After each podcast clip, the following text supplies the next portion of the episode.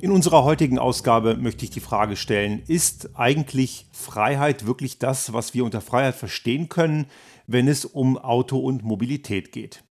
Der Titel, ein schon vielleicht provokativer Ansatz, das Automobil eine Illusion, ist es wirklich die Freiheit, die wir uns vorstellen? Ich bin Baujahr 75 und meine Generation und auch die Generation so davor und danach, die waren im Wesentlichen unter anderem deswegen zum 18. Geburtstag euphorisch, weil der Führerschein gewunken hat. Und wenn man einen Führerschein hatte, dann versprach das die Freiheit von A nach B zu kommen, wann immer man möchte. Entweder hat man sich vor den Eltern das Auto ausgeliehen oder man hat sogar sich vielleicht eins kaufen können von seinem ersten vielleicht Ausbildungsgehalt oder man hat einfach reiche Eltern gehabt, die einem einfach ein Auto vor die Tür gestellt haben. Wie auch immer, man hatte eine gewisse Flexibilität mehr.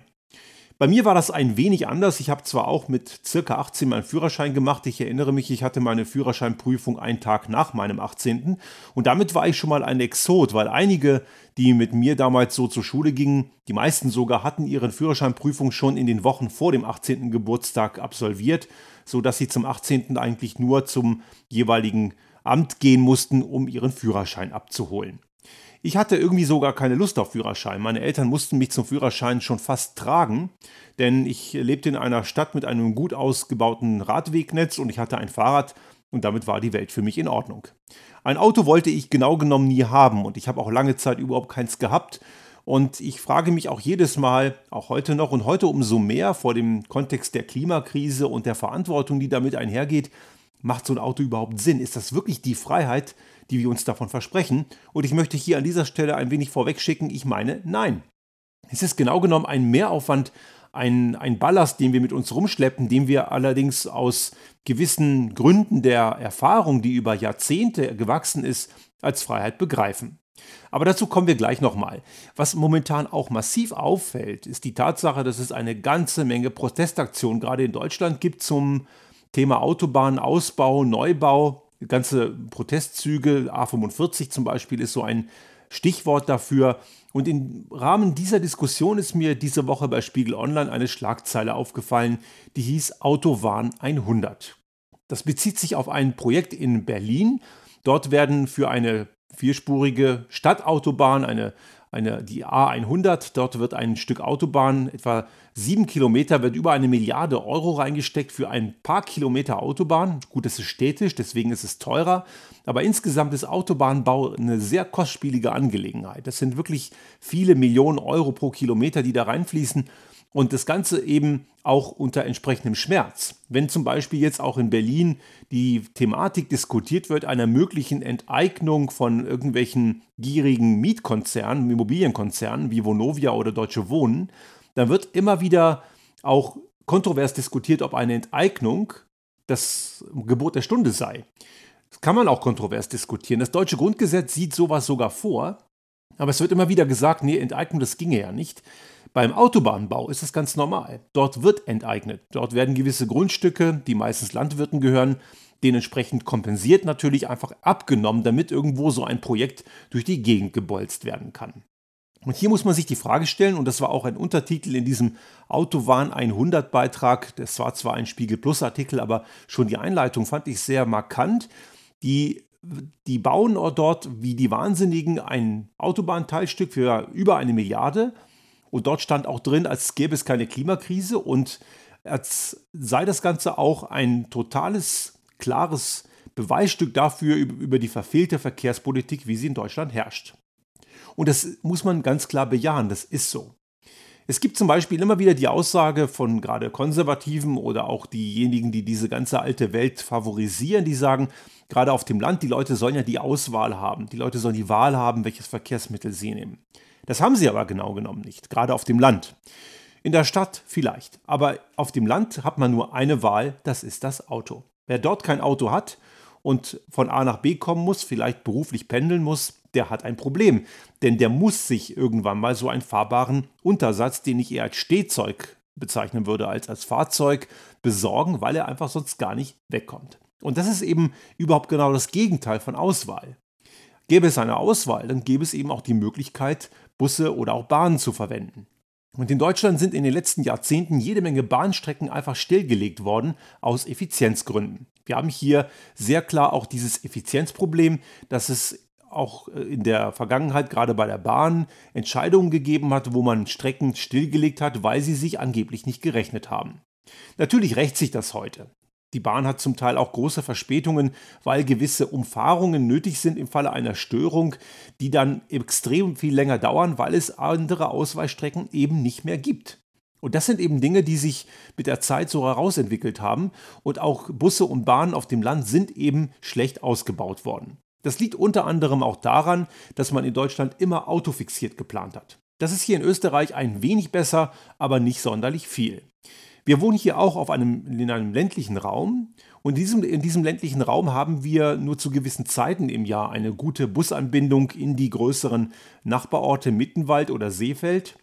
Mittenwald dann auf der bayerischen Seite, Seefeld auf der Tiroler Seite, wo es dann einen Bahnanschluss gibt. Aber das hängt davon ab, ob gerade Touristensaison ist. Wenn also gerade tourismusmäßig viel los ist, dann fahren die Busse auch relativ häufig. Ist das nicht der Fall, in der saure Gurkenzeit ganz extrem im November, so wenn der Sommer vorbei ist und das Weihnachtsgeschäft noch nicht begonnen hat, dann geht so gut wie gar nichts.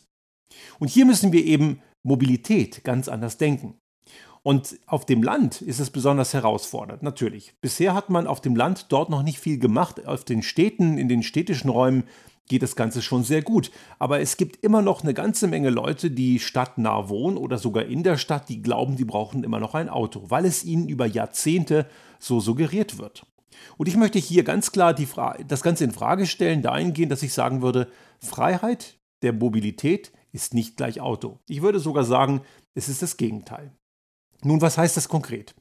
Wenn wir uns mal genau anschauen, was so ein Ding kostet, wie viel Ressourcen es frisst, dann ist das Ganze so ziemlich die ineffizienteste Form der Mobilität. Wir haben zwar ein Elektroauto, sind dadurch schon mal einen Schritt weiter und diejenigen, die immer noch behaupten, Elektroautos seien schlimmer als Verbrenner, die haben nach wie vor in Physik nicht aufgepasst. Das ist falsch. Das ist eine Argumentation, die nimmt sich nur einen kleinen Teilbereich raus. Das haben wir auch schon oft diskutiert, kann man in genügend seriösen Publikationen nachlesen, dass das Quatsch ist. Aber trotzdem ist es immer noch ein Stehzeug. Und dieses Stehzeug steht den Großteil der Zeit bei uns in der Garage rum. Und damit das möglich ist, müssen wir erstmal eine Garage bauen. Diese Garage kostet Geld. Das ist ein Raum, den man sonst anderweitig verwenden könnte, sei es als Garten oder aber auch als kleine Werkstatt oder als Gartenhütte oder irgendwas anderes. Es ist allerdings heute eine betonierte, versiegelte Fläche, wo ein Stehzeug steht.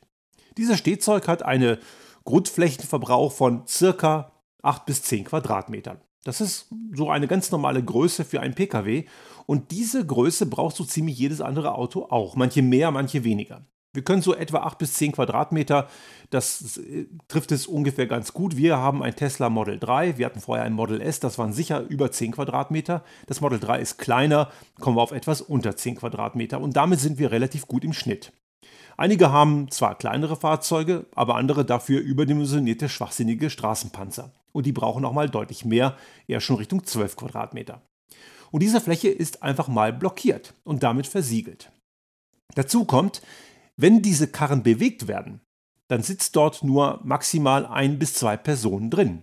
Der Schnitt liegt etwa bei 1,3, 1,4.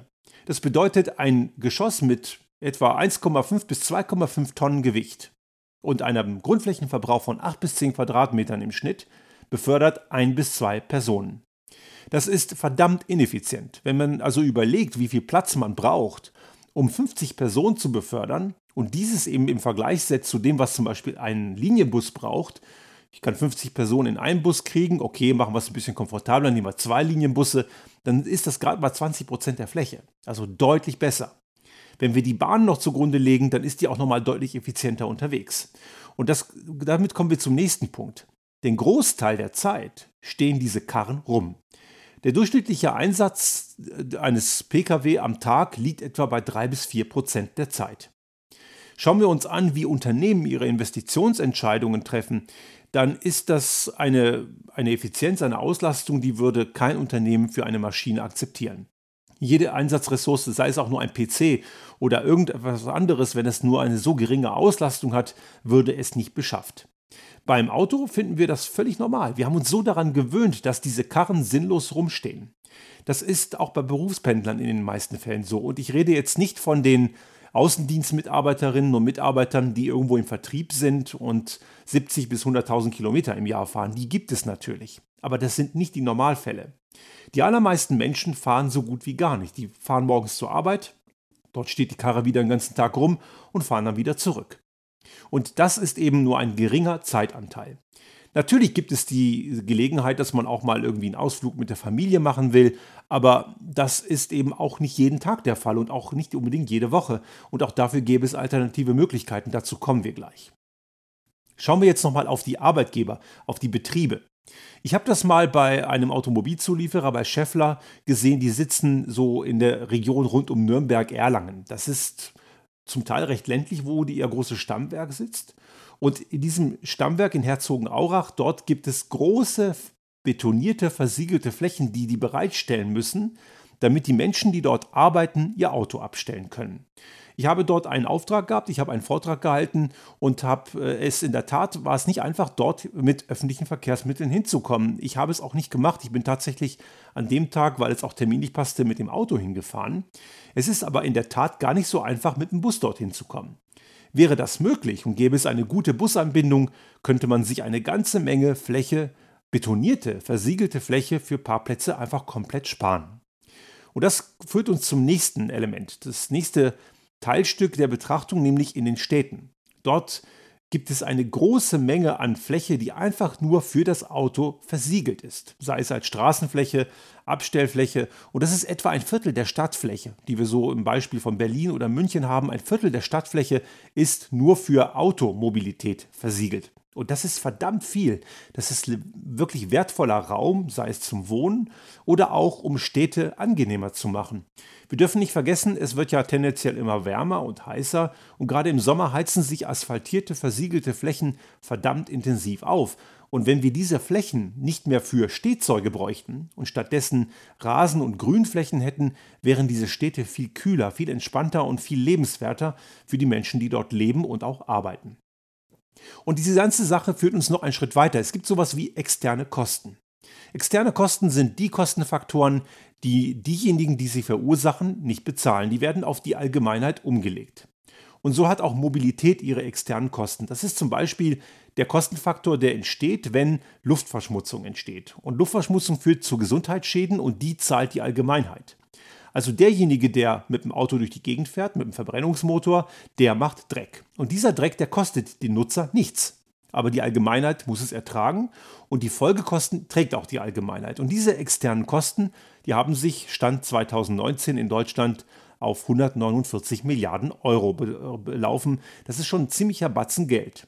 Aber besonders interessant wird es, wenn man sich anschaut, wie viel Prozent davon nur auf die Automobilität abfällt. Und das sind 95 Prozent, nämlich 141 Milliarden Euro davon fallen nur auf die Automobilität ab. Das bedeutet, diese Art der Mobilität ist nicht nur sehr platzraubend und ineffizient, sie ist auch noch sehr kostenintensiv. Und das bringt uns wiederum zu der Frage, welchen Aufwand haben wir als einzelne Nutzerinnen und Nutzer mit diesen Kosten und mit diesem Aufwand? Die Tatsache, dass wir so eine Karre vor der Tür stehen haben, die kostet uns Geld. Die kostet Instandhaltung, Wartung, Reifenwechsel und Co. Und manchmal auch eine Neubeschaffung und dafür eben nur, dass man eben nur 4% der Zeit am Tag damit durch die Gegend fährt und meistens nur ein, maximal zwei Personen drin sitzen. Gelegentlich auch mal mehr, aber das sind eben die Ausnahmen. Und diese ganze Geschichte stinkt jetzt nicht stinkt massiv eben nach absoluter Ineffizienz, nach Sinnlosigkeit.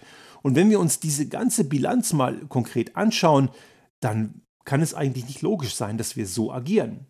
Und jetzt kommt noch dazu, dass einige Haushalte sogar mehr als ein Stehzeug vor der Tür haben. Wir haben jetzt nur eins und einige Leute haben uns, als wir hier gebaut haben, schief angeguckt, als die feststellten, boah, die haben nur ein Auto und wohnen auf dem Land und sind so zweit, wie kann das gehen?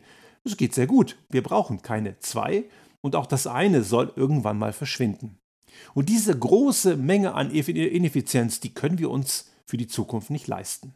Und jetzt werden einige gleich wahrscheinlich Sorgenfalten kriegen, hm, ganz, ganz böse, und sagen, Mensch, wie kriege ich denn das jetzt hin? Mobilität, Freiheit, die wir doch so dringend möchten, das geht doch nicht ohne Auto. Und doch, es geht. Wir müssen eben Mobilität ganz anders denken. Und diese Veränderung vom Auto wegzukommen und trotzdem die Mobilität zu wahren. Das ist möglich. Diejenigen, die in den Städten leben, die werden mir wahrscheinlich jetzt schon zustimmen und sagen, klar, kann ich eh schon, funktioniert sehr gut. Und natürlich nicht jeder wohnt in der Stadt, andere wohnen auch auf dem Land. Aber wir müssen auch auf dem Land in die Richtung denken und nicht davon ausgehen, dass das, was wir heute kennen, der Status quo das ist, was wir behalten. Denn das ist eben der große Trugschluss, dass wir immer glauben, dass das, was da ist, so bleiben müsse. Was wir wirklich brauchen, ist die Möglichkeit, dass wir jederzeit, auch zu unmöglichen Zeiten, das ist zumindest das Bedürfnis der Menschen, von A nach B kommen können. Und dieses Bedürfnis muss abgedeckt sein. Und wenn wir das Ganze weiterdenken, dann kann das Auto, so wie wir es heute nutzen, nicht mehr das Mittel der Wahl sein. Es ist eben verschwenderisch und ineffizient. Und was kann es jetzt Schöneres geben, wenn ich diese Möglichkeit als Nutzerin oder Nutzer habe und ich brauche mir dafür kein Stehzeug vor die Tür stellen? Das wäre ein, ein enormer Gewinn. Ich brauche mich nicht mehr um Reifenwechsel kümmern, ich brauche mich nicht mehr um Inspektionstermine kümmern, ich muss mich nicht darum kümmern, dass es technisch instand gehalten wird, ich muss es nicht putzen, ich muss es nicht aussaugen. Und ich habe keinen Platzbedarf, den ich dafür blockieren muss. Und ich muss auch keinen Platzbedarf womöglich an einer öffentlichen Straße blockieren. Es gibt ja auch Leute, die haben eben einen Pkw-Stellplatz auf ihrem Grundstück und die anderen zwei Autos, die sie noch haben, blockieren öffentlichen Raum, den sie am Ende gar nicht zahlen. Da sind wir wieder, wieder bei den externen Kosten. Aber das ist genau ein Riesenmehrwert. Ich brauche mich um dieses Stück Blech auf vier Rädern nicht mehr kümmern. Egal, ob es jetzt elektrisch fährt oder mit einem altmodischen Verbrennungsantrieb. Und das wäre doch ein enormer Zugewinn an Lebensqualität. Vorausgesetzt, ich komme jederzeit von A nach B. Und da sind wir jetzt genau bei dem Thema, wie kann die Rolle des Autos, was wir auch in Zukunft sehr wahrscheinlich haben werden, in Zukunft aussehen. Und das ist eben nicht mehr so, dass jeder eins, zwei oder drei dieser Stehzeuge vor der Tür hat, sondern diese Fahrzeuge gehören dann wirklich echte Fahrzeuge gewissen Dienstleistern, die diesen Fahrservice spontan und algorithmusoptimiert als dematerialisiertes Angebot bereitstellen. Das bedeutet, wenn ich von A nach B will, auch mitten in der Nacht, kann ich eine App haben und bestelle mir einen entsprechenden Transferservice von A nach B. Und dieser Transferservice von A nach B kann mich auch zu Knotenpunkten bringen, wo ich dann auf die Langstrecke komme. Gerade auf der Langstrecke ist das Auto so komplett blödsinnig. Langstrecke geht heute schon viel besser. Jemand, der Langstrecke mit dem Auto fährt, der macht gehörig was falsch, weil der vergräbt wertvolle Zeit. Denn wenn man selber fahren muss, dann ist diese Zeit verloren. Klar sagen einige, da kann man Telefonate führen, das kann man grundsätzlich, aber es ist letzten Endes immer ein Aufwand, der eben beschränkt möglich ist. Ich kann gewisse Telefonate sicher unterwegs machen, aber eben nicht alle. Ich kann nichts mitschreiben, ich kann nichts nachschlagen, nichts nachgucken. Das geht alles nicht. diese Zeit ist einfach weg. Das geht heute schon besser. Und die Langstrecke darf eben, zumindest zentraleuropäisch, kein Flieger sein. Da gibt es eben heute schon die Bahn. Und auch künftige Langstrecken können mit der Bahn noch immer besser werden. Da muss natürlich noch viel passieren.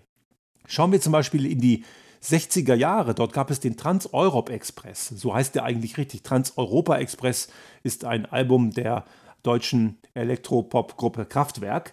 Ähm, das haben die Trans-Europa Express genannt, weil es sich einfach von der Rhythmik her besser reimte und besser in, den, in, in das Muster der, der Rhythmik passte. Aber Trans-Europe Express war der richtige Begriff. Das war eine eine, eine Personenzugflotte weltweit von verschiedenen Betreibern, unter anderem auch der Deutschen Bahn, betrieben, die die großen europäischen Metropolen verbunden haben. Das ist dann irgendwann eingeschlafen, weil Inlandsflüge stärker wurden, weil das Autobahnnetz besser wurde. Und das war der falsche Trend. Wir müssen genau den Trend wieder umkehren und mehr auf die Schiene setzen. Und damit kommen wir zu dem Punkt, wo Autobahnen immer mehr überflüssig werden. Autobahnen sind die Verkehrsadern der Vergangenheit. Die Verkehrsadern von morgen sind Schienensysteme, vielleicht mal irgendwie sowas wie Hyperloop und Datenautobahnen, Datenstrecken. Dort ist zum Beispiel Deutschland verdammt schlecht. Wenn man dort irgendwie unterwegs eine Internetverbindung braucht, jeder, der das schon mal versucht hat, der weiß, wie mies das funktioniert. Es gibt zwar ein paar Bereiche, da geht das, aber in den meisten Fällen ist da ziemlich dunkel im Gelände. Und das Ganze muss sich eben ändern. Da liegt die Zukunft und nicht bei Autobahnen. Autobahnen zu bauen, auszubauen, so wie Autobahn 100 oder irgendwelche anderen Autobahnprojekte sind die Relikte der Vergangenheit. Und wenn wir damit richtig Geld reinstecken, um diese Vergangenheitsrelikte weiter auszubauen, dann investieren wir keineswegs in die Zukunft. Denn die Mobilität der Zukunft wird anders aussehen und sie muss anders aussehen, weil wir uns diese Verschwendung allein schon aus ökologischen Gründen gar nicht mehr leisten können. Und wir müssen auch bereit sein, die Technologien und die Wirtschaft der Zukunft zu entwickeln. Und die findet in gewissen Teilen oder auch in weiten Teilen in einem digitalen Raum statt. Die, der Stichwort, das Stichwort Dematerialisierung, wir haben das ja schon mal in einem unserer Podcasts diskutiert, dass gewisse Kundenwerte sich in den digitalen Raum verlagern und nicht mehr anfassbar sind. Wenn wir zurück zum Auto schauen, heißt das in der Konsequenz, ja, wir werden für den Regionalbereich robotische Fahrzeuge nutzen, die uns von A nach B in einem kleinen regionalen Bereich bringen und zu den Verkehrsknotenpunkten für die Langstrecke. Und das war es auch schon. Das heißt, die Stückzahlen werden mittel- bis langfristig runtergehen. Wir werden weiterhin Autos brauchen. Diese werden in welcher Form auch immer elektrisch betrieben sein. Sie werden autonom fahren und sie werden in einem kleinen Regionalbereich zum Einsatz kommen. Für die Langstrecke oder für die, für, gar für die reine individuellen Besitz wird das keine Rolle mehr spielen. Das ist jetzt mal meine Prognose, meine Annahme. Aber diese Annahme, die leitet sich ab aus der Frage, welche Kundenbedürfnisse es gibt und wie die Kunden von morgen ticken.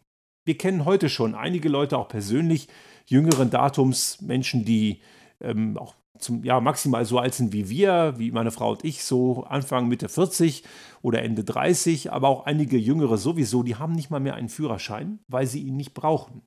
Und ich kenne auch Fälle von Leuten, die wohnen auf dem Land und haben keinen Führerschein mehr, weil sie ihn nicht brauchen. Das ist jetzt nicht gerade in Deutschland der Fall und auch nicht in Österreich, sondern eher in der Schweiz, aber es gibt diese Fälle. Und ich bin überzeugt davon, dass diejenigen, die heutzutage ihren, geboren worden, die werden einen Führerschein zumindest nicht mehr brauchen. Sie werden smartere, bessere Möglichkeiten finden, als von A, von A nach B zu kommen, als mit einem Blechkasten, der den Großteil der Zeit nur rumsteht. Ich möchte abschließend nochmal klar verdeutlichen, und ich habe das ja schon mal gesagt, auch jetzt gerade, aber ich möchte es nochmal klar machen. Wir reden im Kontext von Klimakrise und den daraus resultierenden Veränderungen immer davon, dass diese Veränderungen schlecht sind. Und das sind sie nicht. Wir müssten uns mit diesen Veränderungen anders auseinandersetzen. Eine Veränderung ist nicht per, Definition schlecht. Es gibt eine ganze Menge Leute, wo ich mich frage, warum haben die so viel Angst vor Veränderungen? Ich habe gerade in dieser Woche, als ich mir Maischberger die Woche angeguckt habe, da saß Frank Thelen, der ist bei LinkedIn recht äh, populär, hat auch eine ganze Menge Twitter-Follower. Ich habe noch nicht genau verstanden, was den so besonders macht, aber der suggeriert einem auch immer wieder, dass wir unser Verhalten nicht ändern müssen durch coole neue Technologien. Aber das ist eine Illusion. Wir werden unser Verhalten ändern müssen, weil der Energiebedarf und die Verschwendung der Ressourcen, wie wir sie heute haben, die gehen so nicht mehr. Gerade wenn noch 5, 6 Milliarden weitere Menschen genauso leben wollen, dann geht es erst recht nicht mehr. Wir müssen Ressourcennutzung und Energienutzung reduzieren. Und das geht nur mit einer Veränderung unseres Verhaltens. Und diese Verhaltensänderung führt nicht zu weniger, sondern zu mehr Lebensqualität. Und ich habe das gerade am Beispiel Mobilität mal klar gemacht. Wenn es möglich ist, und da müssen wir in die technologische Entwicklung gehen, wenn es möglich ist, jederzeit von A nach B zu kommen mit einer Dienstleistung, ohne dass ich die Ressource dafür selber vor der Tür stehen haben muss, um die ich mich auch noch kümmern muss, wo ich Platz für verschwenden muss und so weiter, dann habe ich einen echten Kundenmehrwert und einen Zugewinn an Lebensqualität. Und das ist eine positive, eine gute Veränderung, die obendrein auch noch unsere Zukunft absichert und das Klima schont. Und diesen Lebensraum am Ende auch weiterhin aufrechterhält und gut erhält für die nächsten Generationen. Ich möchte nochmal daran erinnern, dieser Planet braucht uns Menschen nicht, wir den Planeten schon.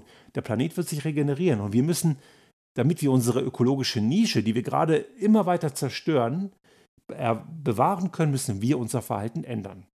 Jeder einzelne von uns kann damit schon beginnen. Wir versuchen es im Rahmen unserer Möglichkeiten. Wir haben das ja vor einigen Wochen im Rahmen unserer 30 Tage Klimaaktion mal so gezeigt, was wir so machen.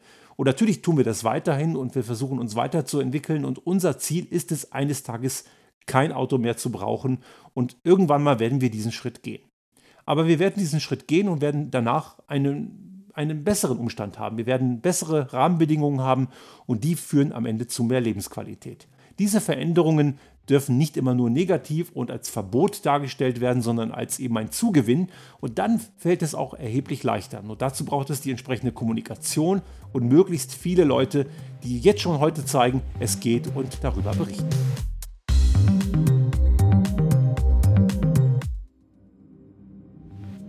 Sollte Ihnen unser Podcast gefallen haben und Sie auch künftig keine Folge verpassen wollen, dann abonnieren Sie uns einfach auf den gängigen Kanälen wie zum Beispiel iTunes, Spotify oder anderen Podcast-Hostern oder auch auf unserem YouTube-Kanal finden Sie immer mit dem einen Tag Verzögerung die aktuelle Folge unseres Restart Thinking Podcast und selbstverständlich freuen wir uns in Zeiten der Aufmerksamkeitsökonomie über das eine oder andere Like.